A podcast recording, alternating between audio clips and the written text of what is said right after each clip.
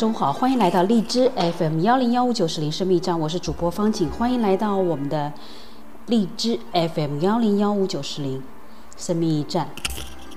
嗯，我们开这个直播间的目的就是我们一起来共同读书，每天中午是三点。昨天呢，是因为咨询的问题，我们搞到了两点多钟，快三点钟才开播的。我觉得讲的不够好，也没有把它留存保存在呃我们的荔枝频道上。嗯，那么我们今天就继续学习王喜的《当人生艰难时刻来临，如何处置我们内心的孤独、痛苦与迷失》。嗯，之前呢，我们已经讲了很多各种各样的心理咨询的故事，因为这本书本身就是一件咨询史，芸芸众生相，四十二个光怪陆离的心理咨询故事，一群遭遇人生困局的心理病人，但是病人加引号的哦。所以，孤独、创伤、背叛、失爱、狂躁、抑郁、厌世，那些似曾相识的艰难时刻，内心煎熬，有我们每个人的影子。在离奇又寻常的案例中，在咨询师与患者的娓娓对谈中，我们可以获得对人生困境、救赎以及第二次机会的全新理解。每个人都有过内心崩塌的时刻，我们都是心有心理病人、心理的病人。当人生风暴来临，不要退，也不要颓废，正视它，跨过去，迎接你的将是美好而辽阔的人生。这是王喜所做的这本书的最重要的啊意义，它有很多心理咨询的实际的案例故事。不知道各位已经听到了，今天是第七天了，你前面听到的接近二十多个故事，有什么感悟呢？欢迎您继续在我们的直播间里面跟我们交流，也欢迎您来到我们的微信幺三八七幺四五三零七六，QQ 四六九幺六四九五四以及微博生命阅读，共同交流和探讨。感谢您的聆听，我们音乐之后马上回来。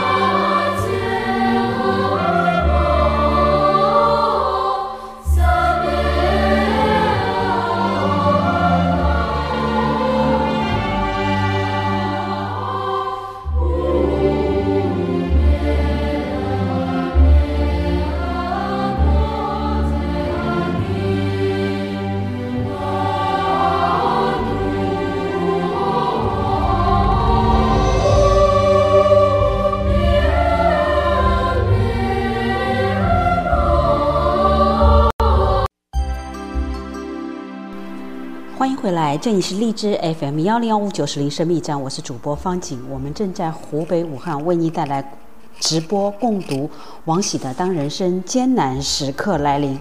读这本书很重要的一点，又是我也是心理咨询师，我在读的过程中，我也体会到了很多东西是我曾经经历过的。我如果有机会，也可以把这个写写出来，跟大家一起来共同阅读、共同交流和感悟。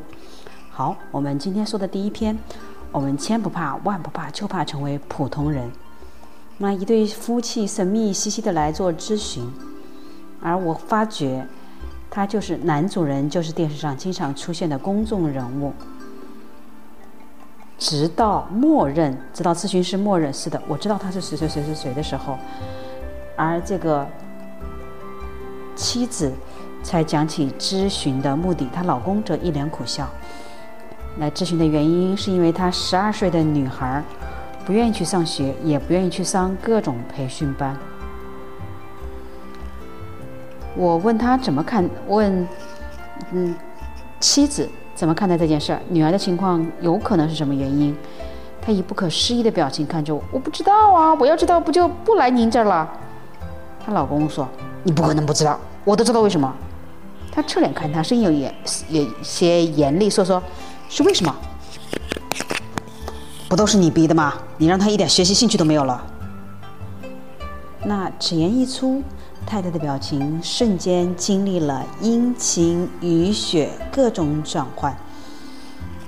如果没有咨询师在场，估计难免能避免一场大吵。原来女儿刚刚安住在母亲身体内，还没出生的时候，这个妈妈就为她设想了各种未来，必须接受最好的教育，享受最美好的人生。简言之，就是要做一个人上人。那仿佛为了印证妈妈的无比英明，女儿从小也的确表现得比同龄孩子更聪明伶俐，所到之处夸赞无数。妈妈在一片赞誉声中获得了巨大的满足，找到了人生最大的价值。对你的教儿女儿的教育栽培更用心了，女儿的每一步进步，她都要发到微博、朋友圈，广而告之，点赞的人越多，她越开心。她对女儿的鼓励永远都是：加油，你要当第一，你是最棒的。令妈妈失望的是，渐渐长大的女儿对上学和培训班越来越抵触，最后发展到一进学校就头晕、胸闷、不舒服，害怕考试，尤其害怕宣布成绩的时候。那我就说，孩子抵触学习，可能更是感受到了压力。现在是谁没压力？哪个孩子家长没压力？为什么就他脆弱？她老公急了。孩子学习任任务中，每天作业都写不完，你还报那么多课外班，周末都不休息，你想过他能承受吗？啊，妈妈对爸爸怒目相向，你管过孩子多少？你说说你一天有几天在家？你不管他，我才不管，将来怎么办？于是，我作为咨询师对老公说：或许你要尝试去理解，你妻子对女儿的期待，就像她为你骄傲一样，她可能希望孩子将来和爸爸一样。成为一个很成功的人，妻子拼命的点头，是的，是的，是的。父母和子女的各种缠斗，父母焦虑的失控背后，都隐藏着一个很高的期待。我的孩子是世上最独一无二的存在，他应该是最不简单、最不平凡的，是应该成为人上人的。这是讲完了第一个故事，这里面还有好几个。相关的故事。那有一天，这个女人，另外一个女人哦，和她上大学的女儿发生了一次尖锐的争执。女儿说：“我知道你心里一直对我不满意，因为我没考上一所好大学。没的事儿，别骗自己了。当我表现好的时候，你就跟人夸我。其实我特别不喜欢这样。扪心自问，她觉得女儿的话很对，自己心里的确有一个遗憾：高考时女儿发挥失利，没有考上理想的大学。在女儿面前，她一直试图掩饰这份遗憾。”女儿大学期间各方面表现都很优秀，又让她觉得很开心，跟人夸耀，其实是在弥补自己内心的那个遗憾。她以为自己掩藏得很好，其实女儿什么都知道。她沉默了一会儿，对女儿说：“你说的对，我曾经对你不太满意，我对你的期望太高了。从小到大的表现让我觉得你不应该是一个普通孩子。其实对你俩讲，这很不公平。想想妈妈读书那会儿，学习糟透了，跟你完全没法比。你已经比我强太多了。”以后我不再要求你，尊重你的选择，按你自己的想法去做吧。只要你健康快乐就好。不管怎样，妈妈都爱你。那此次坦诚谈话之后，他和女儿都明显松了一口气。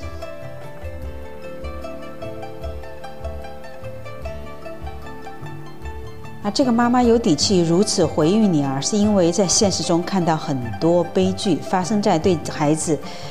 要求甚严的家里，那些小小年纪就一头白发、一脸木讷的孩子，那些一次次考试失利就抑郁厌学的孩子，那些动不动就跳楼自杀的孩子，那些因为网瘾、叛逆与家人激烈冲突后被送到精神病院的孩子，以及公众可能并不知晓的实情：北大、清华等名牌大学的学生自杀率比一般学校要高。这还不包括毕业后进入职场因受挫败而自杀的人。那一位执意要休学的北大学生对我说：“刚考上北大的时候，我是挺开心的。这真进了学校，天哪！我发现自己什么都不是，周围的同学个个都很厉害，跟他们在一起，我实在太自卑，太有压力了。各位，你有吗？读到这里，我好好难受啊！我呼吸一下。各位，音乐之后马上回来。可能是因为在心理咨询的案例中，有太多的有类似的例子，让我触碰到了我内心的深处。好，我是国家二级心理咨询师。嗯，我们正在湖北武汉为您直播共读王喜的《当人生艰难时刻》。音乐之后马上回来。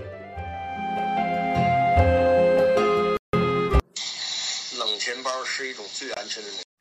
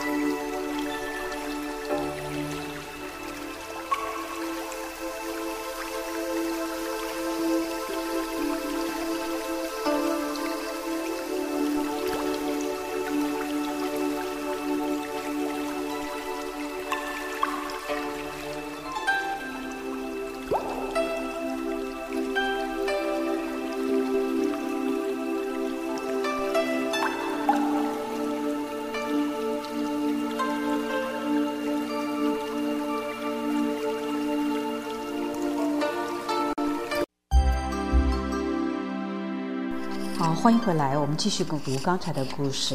因为刚才这个让我想到了很多我经历了太多爸爸妈妈和孩子的那种过度要求的例子。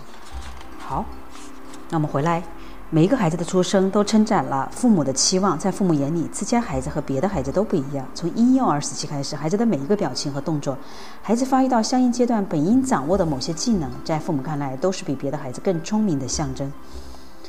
望子成龙、望女成凤的父母心里，自家孩子的许多表现宛如神迹，都隐含着将来会成为人上人的征兆。你去幼儿园，你就会发现，聊天的哪一个孩子都不是在自夸孩子。哎呀，我们家宝宝跳舞会扭屁股啦！我家宝宝会洗小手帕了。我宝宝好聪明啊，都会自己买零食吃了。甚至有一个男家长大喊：“我儿子一顿能吃八个包子呢。”那谁敢去捅破？这不是正常孩子都会的吗？家长失去平常心，把孩子捧得很高，其实给了孩子无尽的压力。孩子越觉得自己和别人不一样，越无法承受压力和挫折。每个生命都是独一无二的，但每个生命也都是很平凡的。对爱子心切的父母而言，要接受自己的孩子其实很平凡、很普通，的确需要勇气。那事实上，被父母无条件接纳的孩子，反而会活出自己的精彩。一个美国朋友曾问作家梁晓声：“你们中国人心里好像都在怕着什么？那是什么？”梁晓声回答：“怕一种平凡的东西。”那究竟是什么呢？就是平凡之人的人生本身。那朋友无比惊讶，太不可理解了。我们大多数美国人都挺愿意做平凡人，过平凡日子，走完平凡的一生。他们真的认为平凡不好，到应该和与可怕的东西归到一起吗？是的，我们不怕死。只怕平凡，尤其是年轻的时候，我们太想出人头地，太想光宗耀祖、惊天动地的活一回。所有努力奋斗的动力皆来自于此，所有打击与沧桑皆来自于此。咋办呢？有些孩子过度的自恋和骄傲，是从对父母盲目捧高开始的。每一对父母都希望自己的孩子独一无二、万里挑一，如此便失去平常心，对孩子也造成了伤害。承认自己孩子其实很平常、很普通，是父母对孩子最好的爱和接纳。对父母无条件接纳的孩子，反而会活出人生的精彩和高度。我很怕最后一句话，作为咨询师，因为最后一句话，老师是我放下期待吗？那我就会让孩子活出自己的精人生的精彩吗？他其实，当你放下期待时。在想求得这个结果的时候，其实还是对孩子有期待，还是害怕孩子成为平平常人？你只是用这种方式在做一件什么事儿呢？在做一个技术，而不是真正的接纳孩子。同意吗？因为这是我接触过太多的父母都是如此。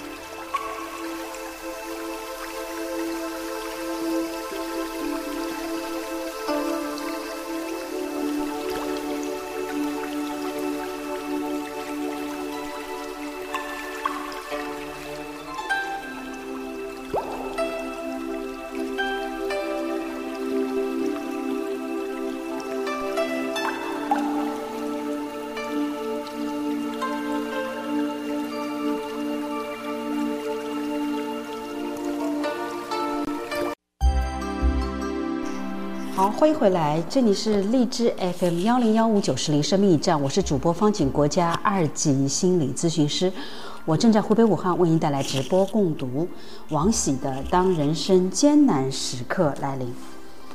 那那些遭受虐待的孩子长大后怎么样了呢？那相信每个看到。一个无缘无故以极其粗暴的方式把幼儿推搡到桌角，致其跌倒的昏迷；给一岁多的幼儿喂食大量芥末；给哭闹的幼儿喂食安眠药；强行往孩子的眼睛和嘴里喷消毒水的。我相信看到携程亲子园视频的人都不会无动于衷。如此残忍的虐童画面发生的地竟然是上海，网上一片痛骂。如此幼小的孩子，这些恶毒的老师怎么下得去手啊？那作为旁观的家长，肺都要气炸了。难以想象孩子们的家长该有多痛心崩溃。据说被虐待儿童家长中有一位携程的外籍高管，平时为人风趣幽默，一直信任携程，信任携程亲子园。当他和家长一起观看回放视频时，这个身高一米九的大男子实在受不了，一路跑着哭着跑了出去。在美国，对虐童行为是零容忍的，这是监控能看到的画面。监控拍不到的地方会发生什么？更不可，会不会更可怕？不敢去想象。一岁多的幼儿被虐待的话是没有办法用语言表达的，这是最令人揪心的地方。而且，已经长大可以自如表达的孩子，遇到此类虐待会怎么办呢？那咨询中常听到一些孩子跟我讲，老师们是怎么体罚他们的。当然，这种情况在北京少见，在外地多见。一位妈妈带着厌学的儿子来北京做咨询，男孩跟我哭诉他恐惧学校，不想再踏进学校一步。问他为什么，他举起一根手指。我老师，我经常挨老师打，我们班几乎所有同学都被老师打过，我这个手指都被打骨折了，有时做梦都梦到自己在挨耳光。我会告诉你会告诉家里人吗？说了没用，每次我爸妈都说肯定是我不听老师的话才打打的。他告诉我有一次他被老师抽了几耳光后回家痛哭，他妈妈没有一句安慰，转身就出了门。说到此处，我暗想他妈妈可能去找老师理论了。结果呢？后来我才知道，我妈那天去了超市，买了好多东西给老师送去。好吧，我承认当时我的心里真是又生气又震惊。之后妈妈来咨询，提起孩子被打的事儿，她的妈妈反应很激烈。您是说因为老师打他，他才不上学？我跟您说不可能，我儿子不可能因为这个原因不上学，他就是懒，就是贪玩。说事实上，长期被体罚已经给他造成了很大的心理阴影。您知道吗？他一直都很难过，他不可能为这事难过，不可能。在我们那儿，老师打学生太正常了，他算是班里挨打最少的学生。我们做家长的都很理解，老师这是恨铁不成钢。老师要是放弃你了，都懒得打你，对吧？你打过他吗？我和他爸爸也打过，有时也心疼他，也跟他说，打你都是为你好。打你是为了你好，这句话曾经有人对你说过吗？他马上摇头，没没没。我沉默了。他看我不说话，我有些不自在，也沉默了。忽然喃喃自语：“有人对我说过，我爸妈。”原来他小时候经常被父母打，其他兄弟姐妹和邻居的孩子也经常被打，有时候有原因，有时候没有任何原因，就是因为大人心情不好。周围没有一个人对此提出过异议或表达过反抗。打骂孩子在他生活的环境里是司空见惯的行为，所以他从小就接受了这样的状态。等到他长大了，打孩子也不觉得有任何不同，甚至于他而言，打与被打是一种亲密的链接，是父母对子女表达情感的方式。这就不难理解为什么他儿子被老师打了耳光，他不但不生气，还转身跑出去给老师送礼。或许他在心里还暗自窃喜：老师打我儿子，说明老师关注我儿子。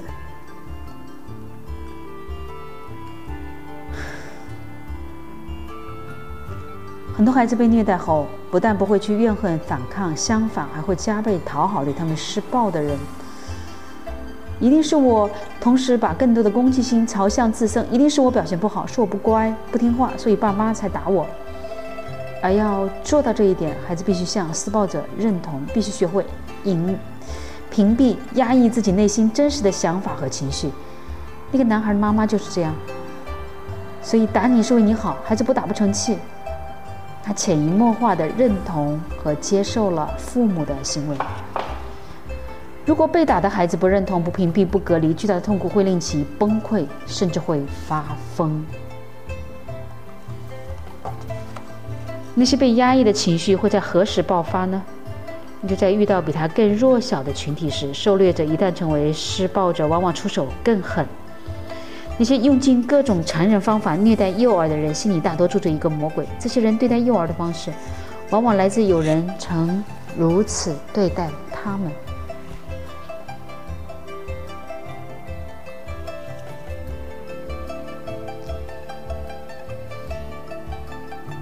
我记忆比较深的一个咨询，那是一个三十多岁的成功女士。她来咨询的原因是很恐惧自己脑子里反复出现一个念头：碰到婴儿，他总想去拧婴儿的脸和脖子。有几次，他假装跟抱着婴儿的邻居或路人寒暄，趁大人不注意时，偷偷去掐拧婴儿。当婴儿哭泣的时候，他会有莫名的快感。甚至他说，有时候走在天桥上，看到有抱有孩子的人，会产生难以控制的想象，冲上前去把孩子冲下来，一把扔下桥。坐飞机时，若遇到孩子哭，也会有一个想想象的画面，把那孩子的脖子拧断。这些念头让他产生了很深的恐惧。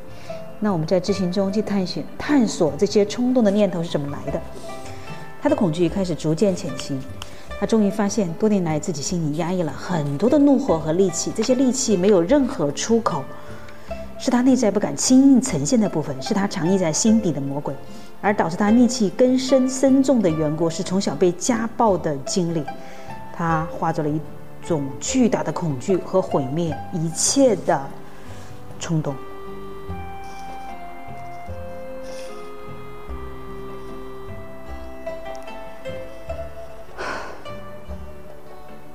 那些摔童幼幼童案也与这个有关哦，所以从小在打骂中长大的孩子心里埋着一座火山，小时候没能力反抗，相反还要讨好那些虐待自己的人，长大后一旦遇到更弱小的群体，他就会转变为施暴者，以从前别人对待他粗暴的方式去对待弱者，变成施暴者，而且。往往更加的凶狠，这是我们听到的。哎呀，有点有点压抑。今天的两个故事都有点压抑，希望下一个故事能好好一点点。我们说心理咨询很大一部分就来源于我们糟糕的情绪有地方承载。那作为心理咨询师呢，很重要的一点就是你学会净化。你承载下来了，你不是把它丢出去，你要净化。那每一份净化下来的能量就变成你的力量，你才有可能第一不被拖垮，第二能够给予指引。所以心理咨询也是一个高危行业，同时呢，也需要大量的不断的呃付出学习。好的，我们稍事休息，马上回来。我们准备今天的第三篇的内容。我遇到的领导都很糟糕。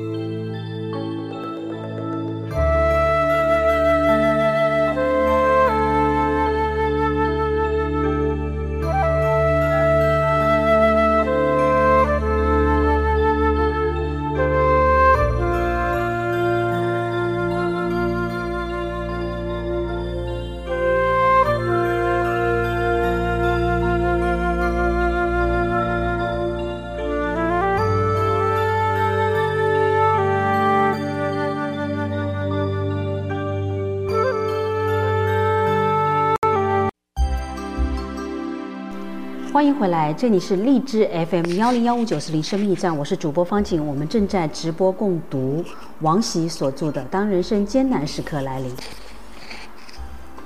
准备辞职前，朋友劝他来做咨询，原话是：“你现在的工作环境和收入都不错，辞掉实在太可惜。”他有些不情不愿的来了。而自大学毕业工作以来，这目前这份准备辞掉的工作已经是他的第四份工作了。那前面三份呢，都是他主动辞职。究其根本，他认为都是自己运气不好，遇到的几个领导都特别糟糕，每次都是因为自己在工作中遭遇了打压和不公，所以才愤然离职。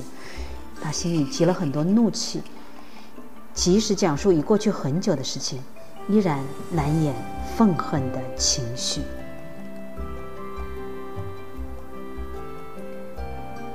很多诸如此类，工作失误让他难堪，安排他出差等，换一个人可能不会有这么大的反应，但是他到了他那儿就生气，委屈的不得了。所以我跟他说，委屈的指出这一点，他觉得很受伤。你没见过他们，不知道他们有多可恨，真是忍无可忍才辞的。您遇到的这四位领导有什么共同点吗？嗯，都是男的。我想起来了，我不喜欢男领导。如果是女的领导可能会好一些。我也不喜欢男同事。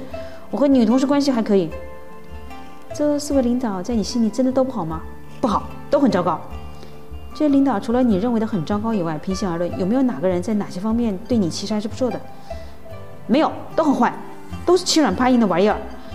我就是对他们太好、太尊重了，他们才会欺负我、轻视我。你回忆一下，每次你到一个新的工作单位和领导最初的关系是什么样子？眼睛一亮。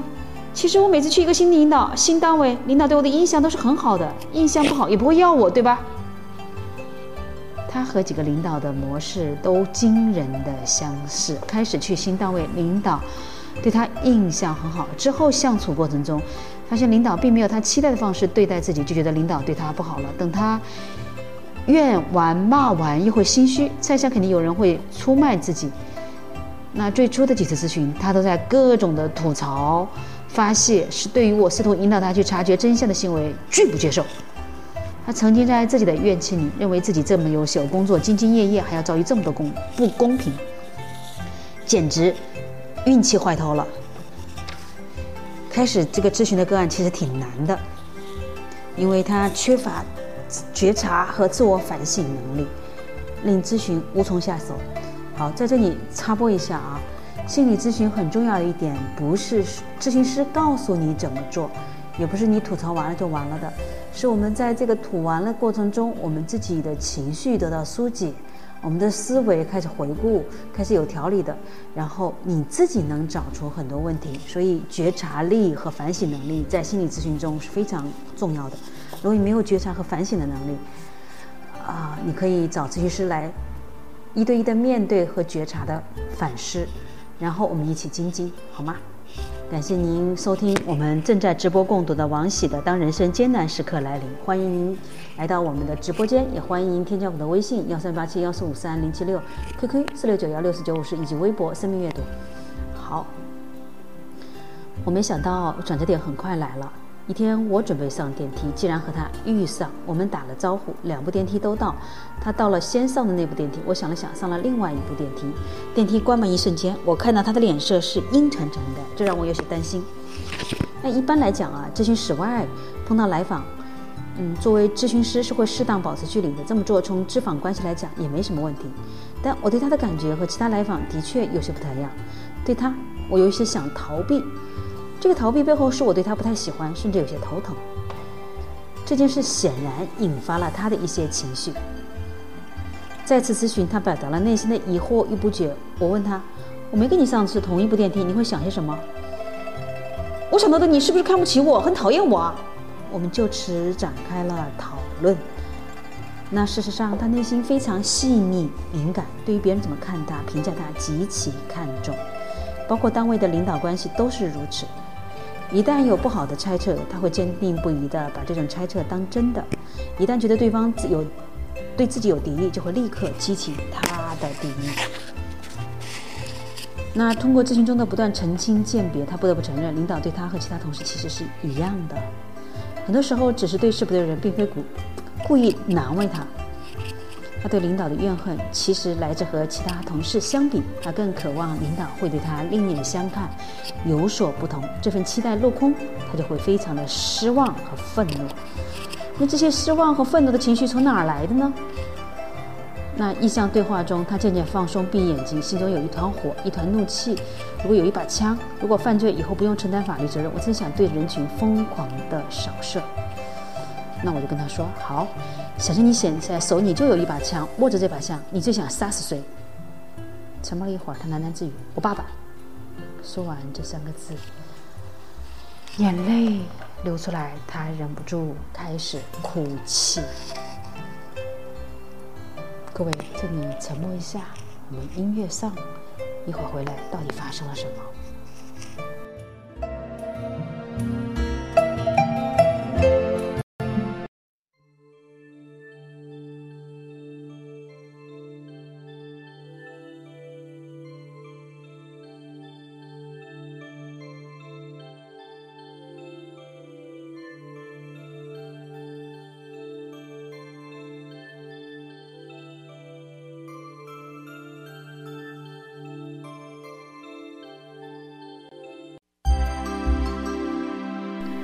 欢迎回来，我们继续刚才的咨询的这个故事，让人觉得很难受，对吧？好，我们继续。刚才把这个人他说的了，我想拿把枪杀爸爸。他愤怒的根源其实来自他父亲，一个精神被阉割的孩子，无数次在意念中想要杀死强势的父亲。他用冷漠疏离、水火不容来形容自己和父亲的关系。那作为一个男孩，他从未在父亲那里得到肯定与支持。相反，父亲对他永远都是贬损和打压。如若反抗，还会二话不说，直接用拳头来对待。如果一个孩子无法从父亲那里获得力量与支撑，往往会下意识地向外去寻找能够代替父亲的人，比如其他长辈、老师、领导。这些人和父亲的角色一样，都是权威的象征。执行中，他对我的移情也一样。从某种意义上，咨询师也是权威的象征。他和几个领导的关系模式，也正是他权威移情的体现。移情就是我本来对 A 的感情放在对 B 身上，称之为移情。在建立关系的最初，如果领导领导对他比较善意器重，他对领导感觉就会好，潜意识会把对父亲的感觉和期待转移到领导身上。在彼此关系中，会投注很多个人情感，希望自己在领导面前享受特殊待遇，领导能对他另眼相看。这明显是一种不合理的期待，也是人际关系中缺乏界限与分手的表现。也就是说，他自己下属的感觉在内心不断发生变化，与现实中的领导没有什么关，没有什么必然的关系。对权威恐惧心理特别严重的人，其背后往往有非常严厉专断的父母。这一点尤其会体现在和父亲的关系里。许多来访者的心理障碍与父亲功能弱化和形象不良有关。如果父亲是强势的、不可亲近的，孩子长大后往往会对权威恐惧、回避、愤怒。这样的人对权威相处起来会比较困难，由于其情绪状、情绪和状态极其的不稳定，也很难获得领导的信任和认可。智慧的父母呢，一定要学会示弱。学会让孩子赢，不要让孩子觉得永远打不过你，也不敢超越你。只有被父母充分接纳、包容的孩子，才可能建构起内在的力量与自信。对领导、老师、父母等权威的恐惧，来自早年间我们和父母的关系。所以，父母的严厉专断，对孩子过多的打击、贬损，会让孩子产生挫败、无力感。好的，今天第三篇。共读的故事，我们就读到这里。我们休息一下，马上回来。我们进入第四篇共读故事。今天也是我们倒数第几个故事了，因为明天我们将换一本新书来共同阅读。感谢您的聆听。音乐之后马上回来。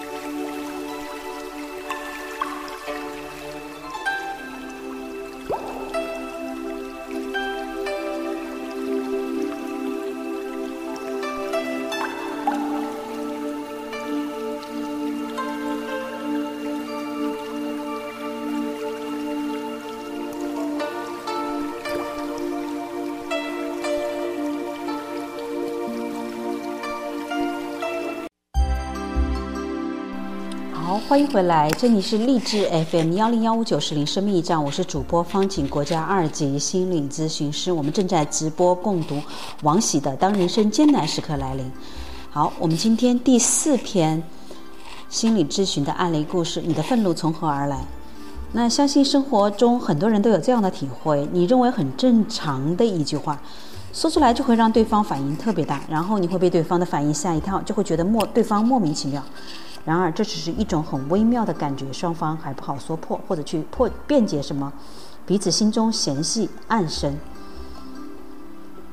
那朋友有一天初一的时候，很容易出现一些状况，啊，老友开会说：“你小子白白胖胖的多滋润呢，肯定在家里有什么心都不用操嘛。”表面。胸口一紧，表面还呵呵笑，心里很不爽。回家后对妻子抱怨：“凭什么这么说我？我的生活状态他知道吗？就跟他现在看见我在家里什么看见什么似的。”啊，妻子很纳闷说：“就一话一句话而已，至于这么生气吗？因为觉得你很容易发火，越来越开不起玩笑了。”后来他咨询时发觉，他的父母，他出生在朋友都很强势的自我的家庭。这就给孩身为孩子的他造成了一种痛苦，因为父母总是习惯以自己的想法去揣摩孩子，从小到大凡事都很难有自己的发言权，或者即使表达了，父母大人也完全不当回听见，他的话就像一记重拳打在棉花上，却换不来任何反弹回响。那初一有一天快放学，他被老师临时起意留在班里办黑板报，回家晚了点。一路上还本想跟着父母炫耀，结果还没来得及开口，就被父母亲、父亲劈头盖脸一顿叫骂：“你跟老子死哪去了？也不看看几点钟了？”呃，不，不是，我是被老师留在学校。说吧，又干什么坏事了？都把你留校了。我没干坏事，是留在学校办黑板报了。你办黑板报？他妈说：“肯定又是撒谎，就你就你那这还黑板报呢。”他爸趋前一步。一巴掌打他脸上，说实话，我就是留在学校帮黑板报了。老师说我画画画的好，不信你们去问呐。父母后来跟老师确认了，他的确没有撒谎，却没有跟他道歉。成长中，他被自以为是的父母误会过很多次，后来懒得解释了，其实是对父母已经死心了。懒得解释，懒得深思，总想快速翻篇，把不愉快的感觉悉数抹去。然而，这种成长的痕迹并未消失，只是他被他压抑到潜意识的层面了。人际关系中容易激怒他的，容易让他委屈愤怒的，正是语气里不容辩驳的肯定。你肯定这么想的，你肯定这么做的，你肯定是这样的人。这个肯定是把对方看透了的自信与笃定。别解释，说不听也没用，你就这样。我就把你看得准准的、死死的，那这个肯定就勾起了潜意识里父母带给他的愤怒与创伤。执行中常有这种场景：当来访讲完某件事，等你回应，你会感觉到很紧张，似乎提感觉到他很紧张，似乎在提防着、警惕着，看你会不会说出什么不中听的话来。咨询师的回应与表达最考验功力，不同的表达会来对带来对方不同的感受与结果。有的来访会因为咨询师的某句话而受伤，就此脱离，再也不来咨询，以这种方式表达抗议。有时咨询中我还没说话，来访者说着说着就突然冲我说：“你也认为我很糟糕？”我说：“你确定这句话是我说的吗？”我猜的，我猜你可能会这么想。事实说，事实上，咨询很多时候都是在这样这样的澄清。来访者会把对自己想当然的念头投射在咨询师身上，久而久之，这是生活中习惯投射到他人身上的。那久而久之，别人往往还没开口说话，他自己心里先有一个不好的预设。那很多人宁肯孤独，也不愿意靠近别人，这是担心别人会怎样评价自己，看待自己。那生活中确实有一种人，一说话就容易伤人，哪怕是一句好话，到了嘴里说出来都带着刻薄与敌意，小刀子似的嗖嗖的飞，扎得别人已经很舒服了，他自己还毫无察觉。还有一种人喜欢说教，总站在道德的制高点上指责、批判别人，声色俱厉、义正辞严，仿佛举世皆浊我独清，众人皆醉我独醒。对自己越不满意的人，越喜欢指责别人，把自己身上的负能量和阴暗面都投射到别人身上，跟他在一起会令人倍感压力，只想快快逃离。如果非要追根溯源，说话伤人和说教型的人，往往来自家教严厉的家庭，有比较尖酸刻薄的父母。言传身教给孩子的，往往是相同的语言模式。了解一个人越多，越不忍心责备他们，因为当我们可以真正去了解别人，就会发现，每个人的语言和行为模式里都有其原生家庭的影子，都有其成长中的困难与不易。对他人评判的担心，源自我们对自己的不自信。越是对自己有把握的人，越不容易被别人暗示、被外界动摇。这样的人往往。自认我认知清晰坚定，内在拥有自己牢固的价值系，不会轻易被别人的左右和影响。其实过于在意别人，无疑把自己的喜怒哀乐由交由别人去掌控，只有我们自己才是生活易掌控的交流者。好，说到这里呢，我们再说一下，回头我们说我的情绪为什么总被他人左右，其实与这一段有息息相关之处，对吗？我们书籍读多了，你会发觉很多东西，很多书彼此之间都会互相印证。有时候别人连问都没问过你就妄加揣测你怎么想的，这是怎么样的？这一点最令人生气和愤怒。喜欢用自己的想法猜测他人的人，自己心里就有很多不好的预设，有很多敌意攻击，因为自己是这样的，所以觉得别人也是这样的。如果能理解这一点，你就知道那是对方的问题，就不容易被对方伤害到了。好啦，我们今天已经讲到了第四篇了，看来我们今天可以讲到五篇。好，这是你是荔枝 FM 幺零幺五九是铃声密藏，我是主播方景，国家二级心理咨询师，我们正在直播共读王喜的《当人生艰难时刻来临》。欢迎您来到我们的直播间，跟我们一起交流这本书，教你你生活中生活中的关于爱、家庭以及孩子教育、心理问题的种种的探讨，好吗？我们音乐之后马上回来，进入我们今天的第五个心理咨询。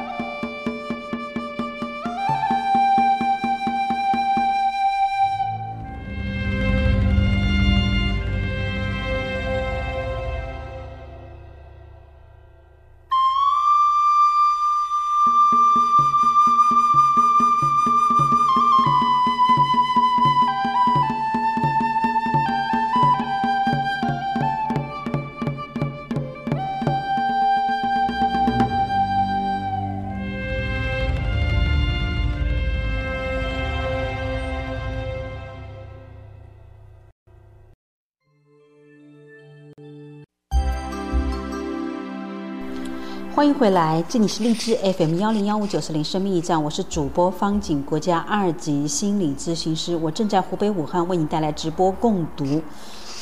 当人生艰难时刻来临，好，我们第五篇故事，心理咨询的案例故事。因为我也是国家二级心理咨询师，我觉得这里有很多东西，好像都是我自己心里所想所思。人生至暗时刻，谁是那个为你托底的人？那很多人跟我分享过一种感受：身处高山、大桥或者高楼的时候，会产生一种一跃而下的冲动，并且并不觉得有多可怕。比如高山上看底下层层叠叠的绿色丛林，大桥上看那翻着金光的平缓的河流，都会给带给人一种错觉和诱惑，觉得跳进去一点都不危险，内心深处甚至隐隐渴望融入其中。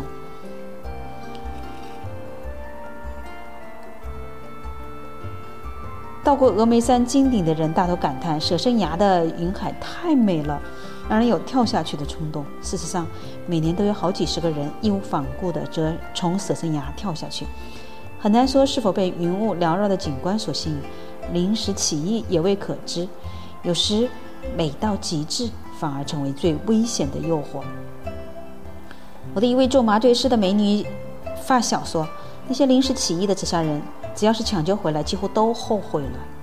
那有些人告诉他，在跳下去尚有意识的过程中，自己已经很后悔了，但是来不及，冲动的后果很严重，即使保住了命，身体往往会落下残疾。那一个在独自饮酒的夜晚，情绪低落的他，从二十五层楼向下俯瞰，突然萌生一个忧伤的念头：如果此刻自己跳下去，可能是最好的结束。这念头一经滋长，无法停止。他开始尝试把腿跨上栏杆，一边想要要不要来跳之前来个加速度。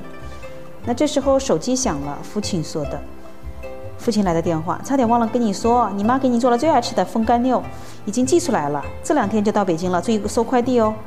一个电话一下子把他打回现实。他说，如果当时我爸电话晚来一会儿，我可能真的就跳下去了。那个电话把我打醒，使我意识到这个世界不只是我一个人。好，另外一个故事啊，都与这个人生托底之时。十四岁那年，不堪父亲家暴的他，决定放寒假第二天就离开家，去一个遥远陌生的地方流浪。之所以选那个时候，是因为他知道自己的期末成绩单拿回来，肯定会招来一顿暴打，渴望摆脱这样的日子，奔向未知的远方。做出这个决定，反而特别坦然。等他第二天从学校回来，取了背包，就离开了这个家。到了学校，看成绩单，数学又不及格，尽在预料之中。虽然他的语文考了全班第一，作文满分，而且即将被选登到省级文物刊物，高兴又难过，心想语文再好，数学这么差也两相抵消了。偏科太厉害，将来考学都成问题。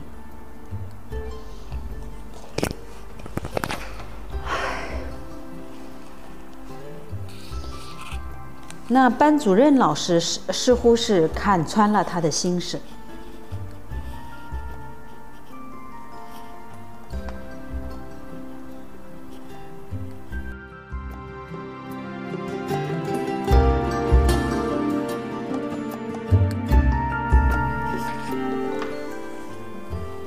班主任突然说：“我经常说一句话，一个人语文成绩好其实很重要。我见过很多人理科很差，但文章写得好，或者写一手好字，结果长大了还是很有出息。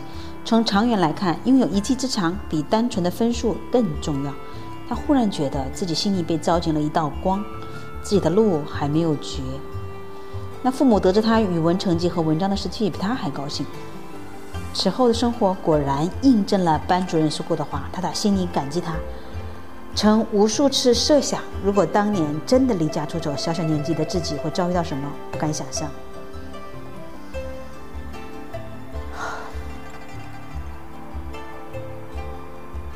好，第三个，他和他一对郎才女貌的璧人，旁人眼里的恩爱父亲，感情生活却岌岌可危。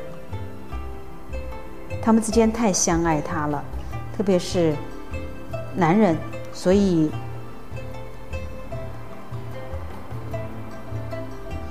而女人呢，从小时候被父母送到亲戚家寄养，长大后才接回来，这导致她骨子里非常疏离、自卑，和家人都不亲，缺乏安全感，从不相信这个世界上的人会有爱，会有人爱他。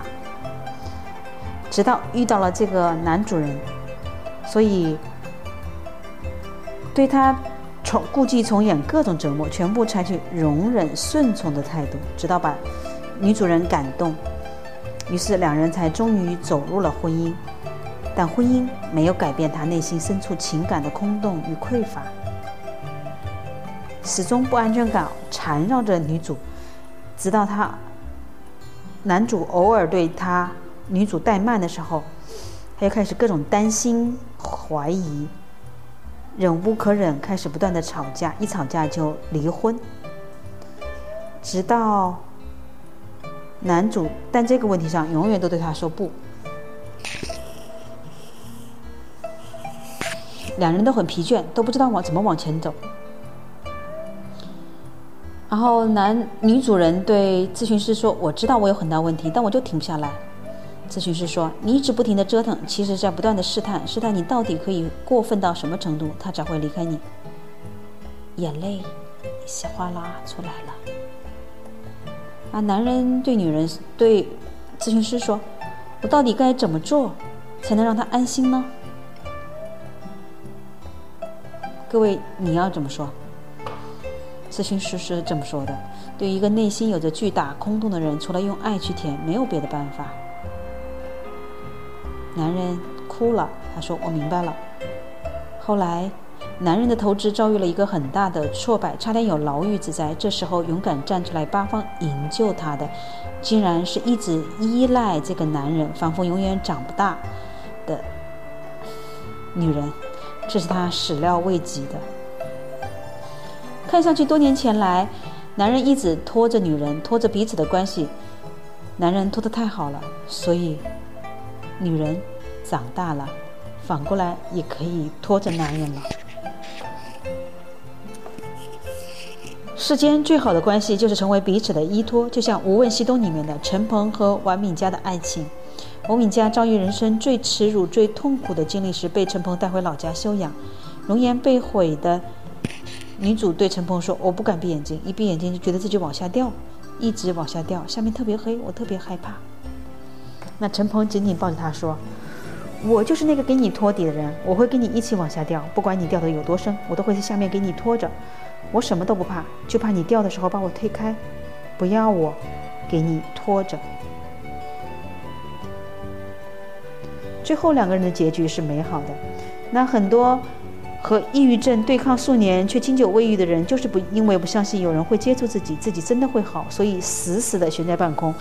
林肯百般挣扎，也不敢往下掉一掉。对于信任我的来访，我会鼓励他们放弃对抗，允许自己掉到谷底。只有掉到最绝望之处的重新站立，才有力量。有位来访的话，我一直铭记在心。曾经抑郁的他对我说。无论我的情况多糟糕，都是您一直稳稳的接住我，不管有多煎熬，只要想到您在我心也是安定的。我喜欢这段话，它让我明白了自己价值和工作的意义。很多时候，支撑我们活下去的，不过是有人在恰当的时候用力拖了我们一下。请珍惜生命中那些为你托底的人。那请做个给别人温暖的人。也接受别人的温暖吧。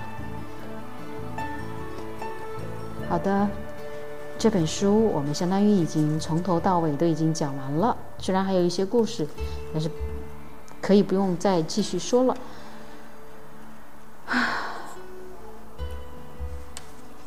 我们简单回顾一下。太可怕了！我房间有一个鬼，请你告诉我，到底会不会疯？一个男孩怎样才能长成一个男人？红尘太苦，我决定出家。抱歉，我实在控制不住自己。在那个盛夏瑟瑟发抖的女孩，对不起，我的妈妈还没长大。